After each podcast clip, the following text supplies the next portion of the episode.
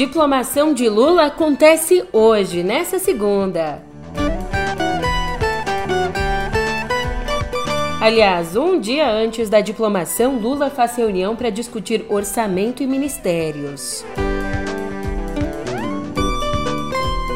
Por fim, mas não menos importante, o adeus do Brasil no Catar.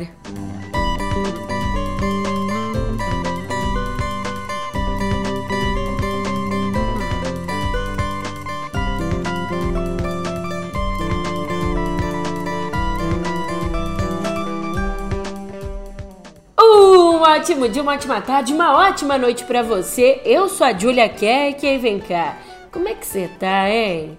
Eu sei que essa alegria aqui depois da derrota pode até ser irritante, mas o que importa é que a gente tem saúde, né? Olha, se você ama futebol, realmente eu sinto muito porque Pra gente, a Copa meio que terminou nesse final de semana, né? Mas se você é doido por política igual eu, o processo das eleições, a nossa Copa, chega ao fim hoje, pro alívio geral da nação. Peraí, eu já te explico isso direitinho, você sabe onde? No pé do ouvido. Música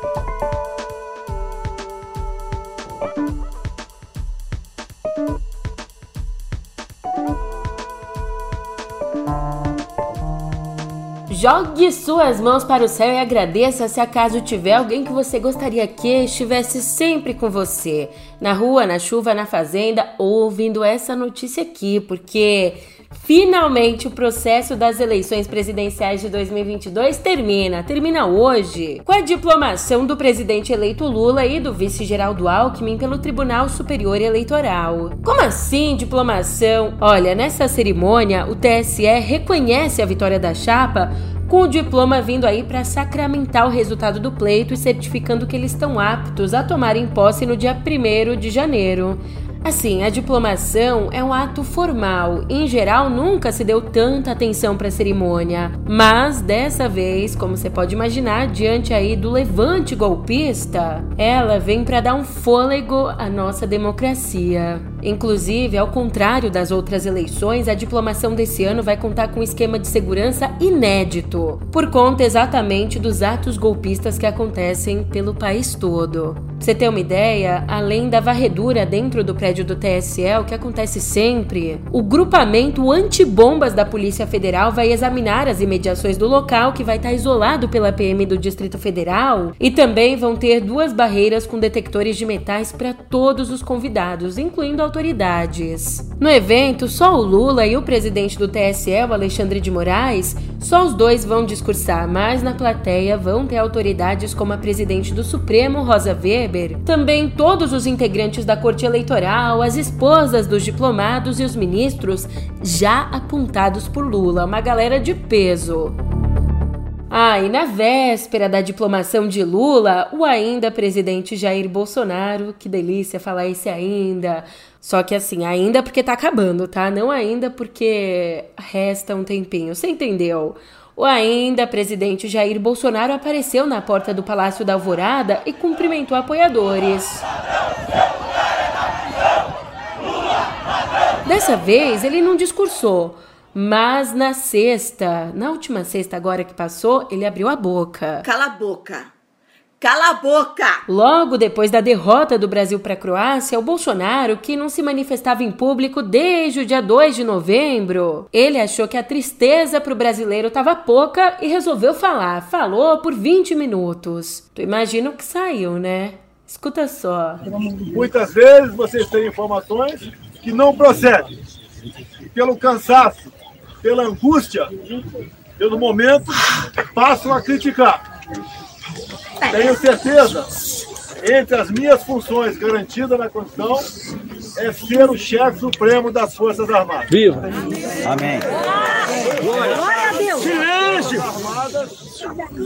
São essenciais em qualquer país do mundo. As Forças Armadas, tenho certeza, estão unidas. As Forças Armadas devem, assim como eu, lealdade ao nosso povo, respeito à Constituição, que são um dos grandes responsáveis pela nossa liberdade. Quantas vezes eu disse, ao longo desses quatro anos, que temos algo mais importante que a própria vida, que é a nossa liberdade. As decisões, quando são exclusivamente nossas, são menos difíceis e menos dolorosas.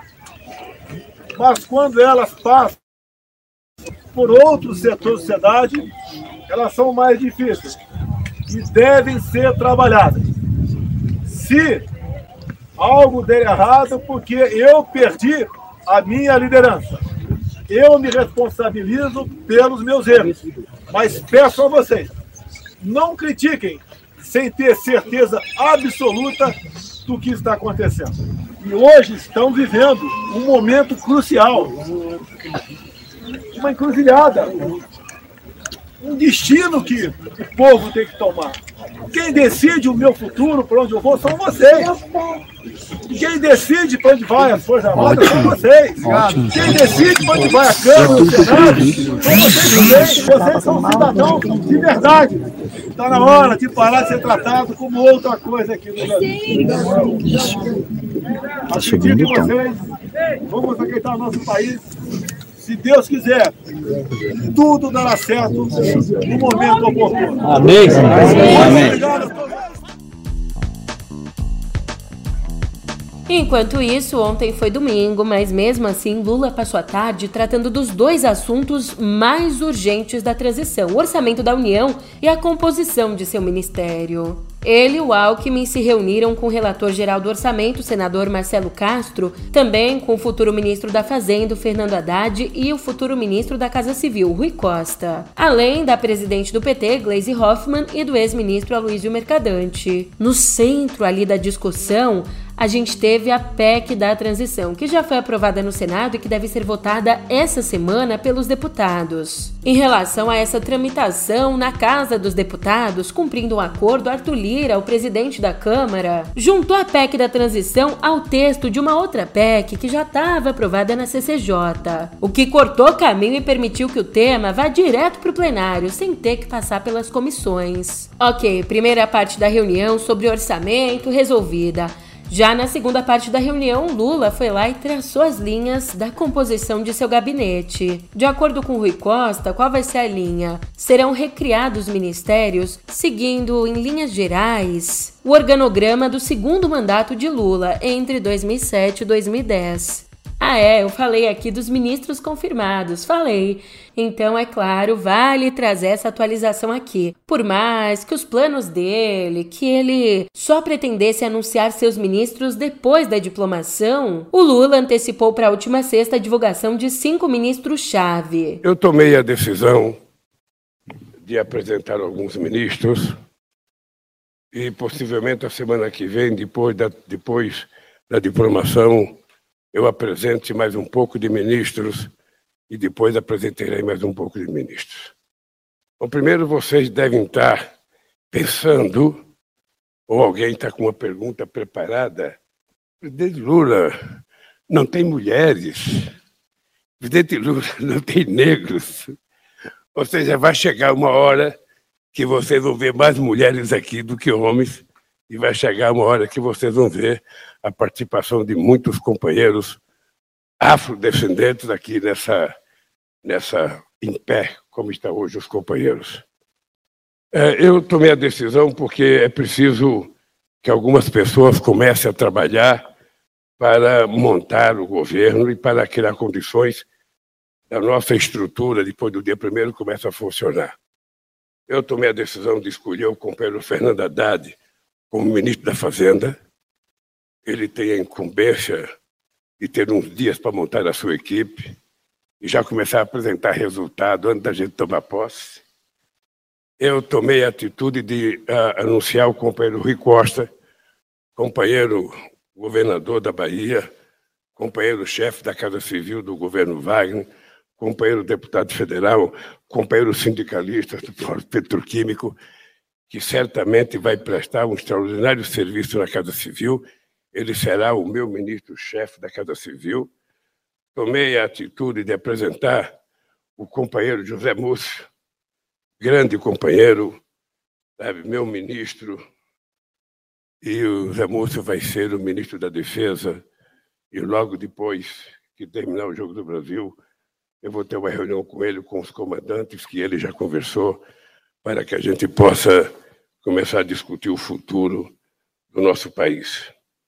Também um grande companheiro, com uma história política consagrada como deputado, como presidente da Embratur, como militante de esquerda, como juiz federal, que é o nosso companheiro Flávio Dino, ex-governador do Maranhão, eleito senador da República, que vai ser o nosso querido companheiro da Justiça. Eu tenho certeza que o Flávio Dino vai ajudar a consertar muitas coisas nesse país. E, por último, que não está aqui, porque está na Croácia, o embaixador Mauro Vieira, que será o meu ministro das Relações Exteriores. Eu tenho uma grande relação com Mauro Vieira, tive uma extraordinária relação quando presidente e resolvi escolher, escolhê-lo para que ele fosse meu ministro das Relações Exteriores. Como analisou Eliane Cantanhede, aspas, ao anunciar o coração de seu governo, com Fazenda, Justiça, Defesa, Itamaraty e Casa Civil, o presidente eleito Lula dá cara, coração e alma ao seu novo mandato. Demonstra maturidade e pragmatismo, sem improviso e concessões. E sinaliza que quer pacificação, não guerra. E vem mais por aí, incluindo mulheres, negros e indígenas muito muito competentes.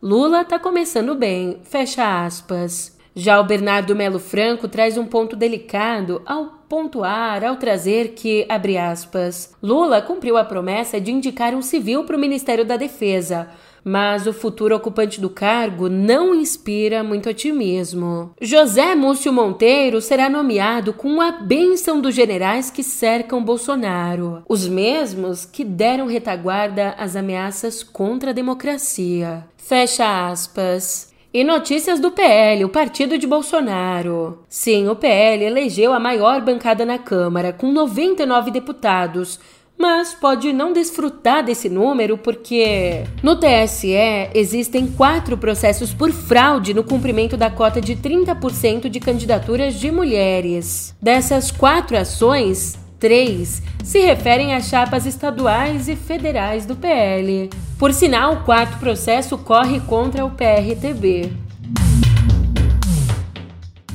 Ah, não.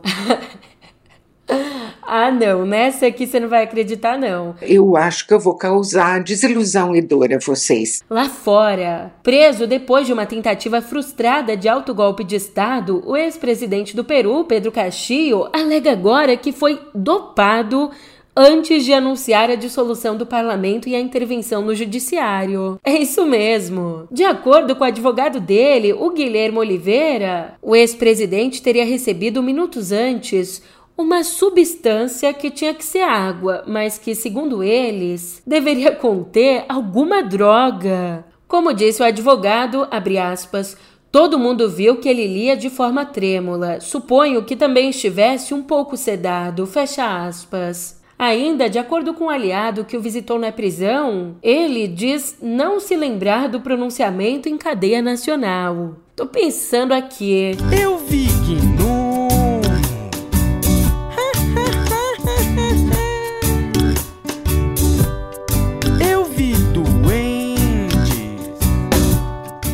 essa explicação pra galera que tá aqui na frente dos quartéis? Será? Suspende a água do povo. Não, imagina, tomar uma cachaçinha, querer golpe, fumar um baseadinho, sair querendo revolução.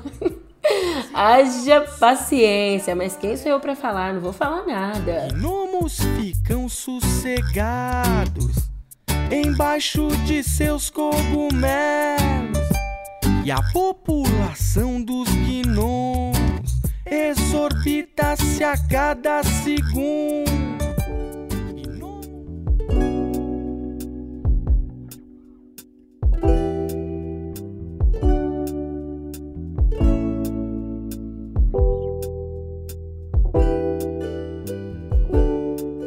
Com um pé na editoria de política e outro aqui em cultura, por mais que essas duas editorias, essas, esses dois assuntos, esses dois temas se misturem completamente, mas ó, Hoje, de fato, com um pezinho em cada, você fica sabendo que a cantora baiana Margarete Menezes deve ser anunciada nessa semana como ministra, como titular do recriado Ministério da Cultura. E essa notícia, ela vem, na verdade, lá da sexta, quando a Malu Gaspar revelou que a Margarete foi convidada por Lula, então aceitou. E uma outra curiosidade, o nome da nossa nova ministra, né, já pode dizer assim, Será? Mas o nome dela foi patrocinado pela futura primeira-dama, a Janja, que defendia que um artista tinha que comandar o ministério e que também já tinha convidado a Margarete para o show da posse de Lula. Aí, ah, com o anúncio do nome da cantora, a gente tem dois marcos importantes. A Margarete vai ser ao mesmo tempo, um, a primeira mulher anunciada para comandar o ministério e dois, a primeira pessoa negra anunciada para comandar o ministério. Mas, Julia, como é que o nome da Margarete foi recebido? Ó, entre os artistas, a gente teve festa. Caetano Veloso, Maria Gadu, Elisa Lucinda e vários outros comemoraram. Mas políticos e produtores culturais manifestaram preocupação com a pouca experiência política dela e também com a pouca experiência administrativa. Um dos que colocaram a boca no trombone e que criticaram abertamente a escolha foi o produtor Luiz Carlos Barreto, que escreveu bem assim. Foram seis anos de demolição. Esse ministro tem que ser um grande gestor que conheça bem as entranhas de Brasília. Já a Elisa Lucinda, que eu te disse que comemorou, ela aproveitou esse momento, essas críticas, para lembrar que Gilberto Gil, ministro da Cultura na primeira gestão de Lula, era um artista, mas se cercou de técnicos competentes no ministério. Enquanto isso, lá fora, mais política completamente atrelada à cultura. A agência de notícias oficial do Irã anunciou ontem a libertação do diretor teatral Hamid Purazari e também a libertação das atrizes Soheila Golestani e Faeza Ayan. Os três foram presos por conta de um vídeo que fizeram criticando as rígidas leis de costumes da ditadura religiosa do país. Isso aconteceu bem no momento em que o Irã está numa panela de pressão, com o regime tentando enfrentar, é claro, com repressão e muita violência, uma onda de protestos que varre o país desde setembro, quando a gente teve a morte sob custódia da jovem Massa Mini, detida pela polícia moral por não usar o véu islâmico do jeito certo.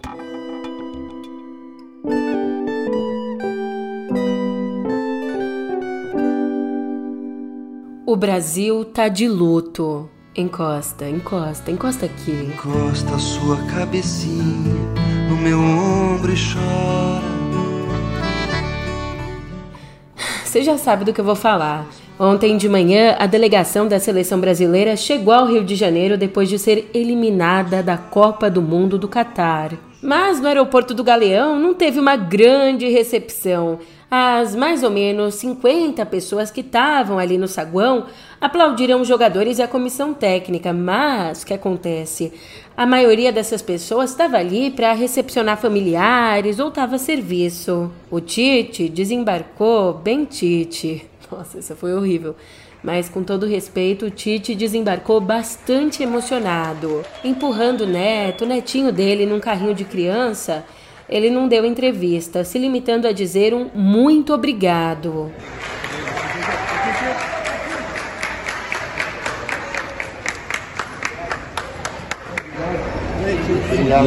Titi, a mensagem. Dos jogadores, o meia Everton Ribeiro foi o único que parou para conversar com os jornalistas. Ainda muito recente, né? Todo mundo frustrado, triste. É, a gente não esperava, estava muito confiante de chegar na final, de ser campeão. O trabalho acho que foi, foi feito para isso, estava se caminhando muito bem. É uma equipe muito é, forte, né? Todo mundo no seu melhor, todo mundo bem e infelizmente um jogo sofremos um chute no gol e acabamos perdendo nos pênaltis. Mas futebol é assim, a gente tem que saber que o trabalho foi, foi bem feito. É, infelizmente não, não foi com o resultado que queríamos, que era ser campeões. Acho que o Brasil merecia. É, a, a, gente só tem que agradecer a, a torcida que é, desde o primeiro momento nos ajudou, a gente sentia esse, essa energia, esse pensamento positivo e isso nos, nos deixou orgulhosos lá. Mas como eu te falei, é muito triste de não poder ter sido campeão. E eu realmente eu não queria te lembrar não, mas esse é o meu papel, fazer o quê? Vlasic, pé direito, partiu, bateu! É gol da Croácia. Pé direito, partiu, bateu! Pegou o goleiro. Bateu fraco e mal. Já sai em vantagem a Croácia, partiu, bateu! Outra vez exatamente igual. Pé direito, partiu. Bateu, é gol do Brasil. Brasil! E o goleiro foi na mola. Partiu Modric, pé direito, bateu! Partiu, bateu! Deu o tempo certo, Brasil. deixou o goleiro cair. Tô sentindo que é agora. Pé direito, partiu, bateu! Agora ele foi na bola certa, ela entrou. Partiu, bateu, perdeu, acabou!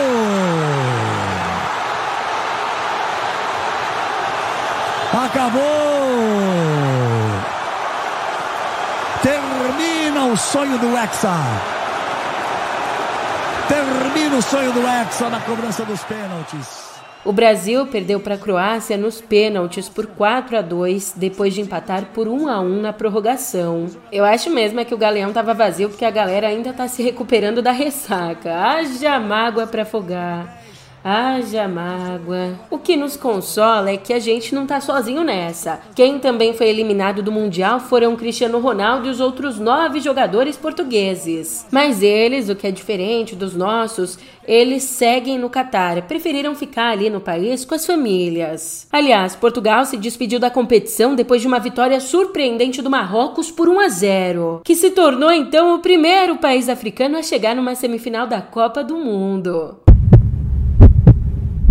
Olha o nosso coração marroquino aqui já batendo forte. E olhando para frente, o Marrocos vai enfrentar a França na quarta. A França que derrotou a Inglaterra por 2 a 1. Já os croatas buscam uma vaga na final numa partida que devia ser a nossa contra a Argentina. A Argentina que logo depois do jogo do Brasil venceu a Holanda por 4 a 3 nos pênaltis. Isso depois de um empate emocionante de 2 a 2 no tempo regulamentar. É, eu tô dizendo emocionante aqui porque é o que tá escrito. Eu mesma não tive estômago para ver. Mas eu acredito no Adriano, um dos editores que escreveu o texto. Emocionante foi a partida, hein?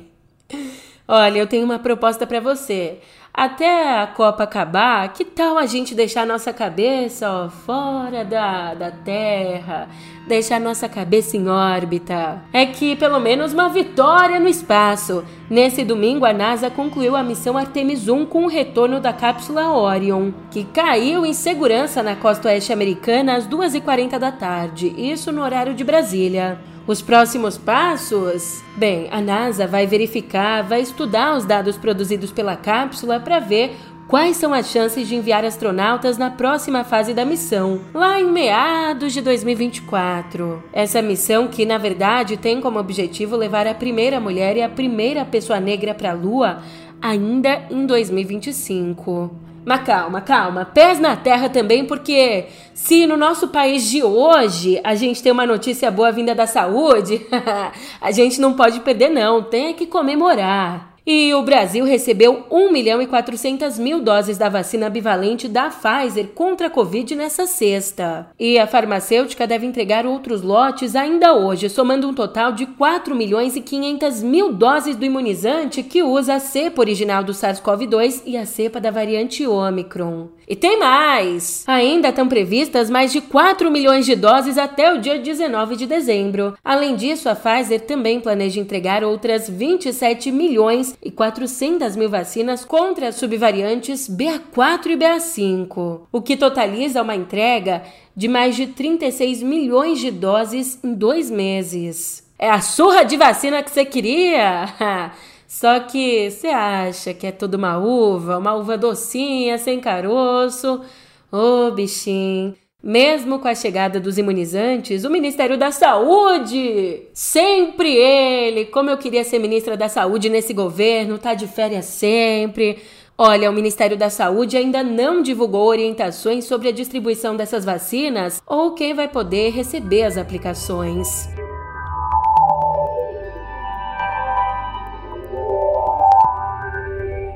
Um baita do ioiô, ioiô, ioiô. O Twitter Blue está de volta. A rede social anunciou para essa segunda o relançamento do programa de assinaturas. Esse serviço vai custar em geral 8 dólares por mês, mas para quem tem iPhone o valor sobe para 11 dólares. E tu tá querendo saber as vantagens, né? Eu sei que tá. Com o programa, você vai lá, publica um tweet depois quer editar? Tudo bem, você consegue. Também o usuário pode baixar vídeos em 1080p, tem acesso a um modo leitor e, além disso, recebe o tão sonhado selo de verificação azul. E eu comecei a notícia aqui falando do meu iaiá, meu ioiô, porque essa é a segunda tentativa do Twitter de lançar um novo formato do programa de assinaturas. Lá no comecinho de novembro, um tico depois do Elon Musk concluir a compra do Twitter, o programa de assinaturas foi lançado, mas logo em seguida foi suspenso pelo grande número de contas falsas sendo verificadas. E agora, portanto, ele é lançado de novo. Será que vai ficar no ar até quando, hein? Aí, você sabe que o Elon Musk tá virando o Twitter de ponta cabeça, quer inventar, fazer, acontecer aquela estabilidade que os investidores amam. Pois nem a mobília da sede do Twitter ficou de fora da reestruturação da empresa. É, a rede social vai leiloar móveis, eletrodomésticos e itens de decoração do escritório principal que fica em São Francisco. O lance mínimo é de 25 dólares e o leilão vai ser aberto daqui a um mês, no dia 13 de janeiro. E eu não sei você, mas a impressão que eu tô tendo é que a gente tá tendo uma nova corrida pela Lua. Lá na nossa editoria de Viver, a gente conversou sobre a NASA. Agora, entra em cena a startup japonesa iSpace, que lançou nesse domingo uma missão espacial para a Lua com o objetivo de pousar o primeiro módulo de caráter privado no satélite natural. Ali no foguete Falcon 9 da SpaceX, o módulo decolou da base de Cabo Canaveral, na Flórida. E qual a expectativa? Essa startup, que tem mais ou menos 200 funcionários, espera que esse seja o primeiro passo para o lançamento de um serviço de transporte frequente e de baixo custo para a Lua. Caso a missão seja bem sucedida, o Japão pode ser o quarto país a conseguir o feito, atrás de Estados Unidos, Rússia e China. Ó, vamos ficar de olho aí que já já o preço da passagem para a Lua tá igual ao preço o preço da condução aqui em São Paulo. Pensa numa passagem cara. Eita que eu vou te falar. Ai, ai, pensar que Algum dia 20 centavos já levaram uma galera pra rua. Eita, que distopia! Mas isso é papo para outro dia. A boa notícia é que sua passagem para me encontrar aqui amanhã é de graça. E eu ainda te espero com um sorriso no rosto. Olha só que maravilha! Até amanhã!